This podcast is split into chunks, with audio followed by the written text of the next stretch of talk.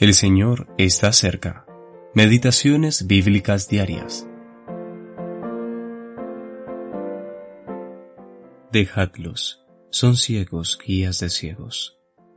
Mateo capítulo 15, versículo 14. Ciegos, guías de ciegos.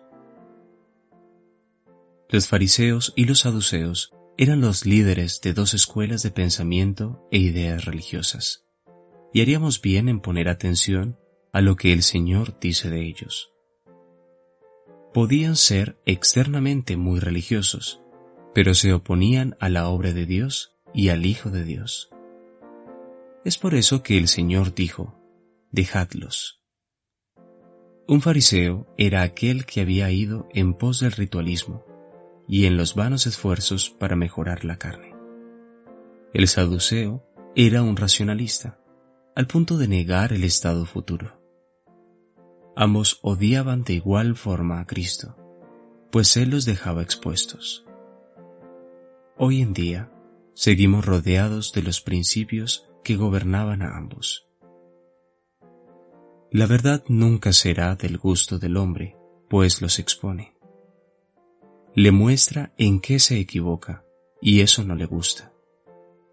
A los fariseos no les gustó escuchar al Señor decir que la hipocresía de ellos había reemplazado a la verdad en lo íntimo y que el corazón humano era la única fuente de maldad. Esto los ofendió grandemente, versículo 12, y los discípulos se lo dijeron.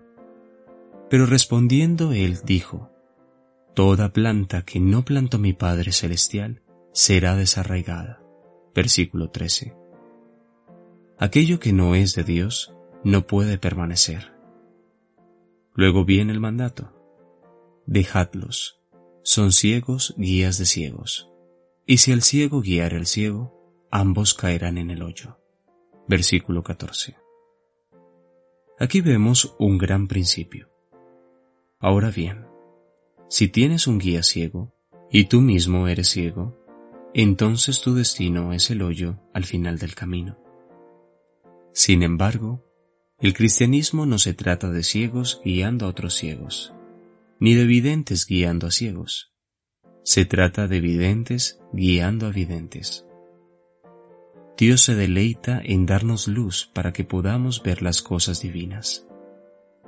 El beneficio que obtenemos de ello depende exclusivamente de nuestra sumisión a Cristo, al Espíritu Santo y a las Escrituras. Dios no confía en el hombre, ya sea que se trate de ti o de mí, o de cualquier otro. Cuando se trata de las cosas divinas, entre más se pierda de vista al hombre, mejor, porque muy a menudo este es un obstáculo. W. T. P. Wollstone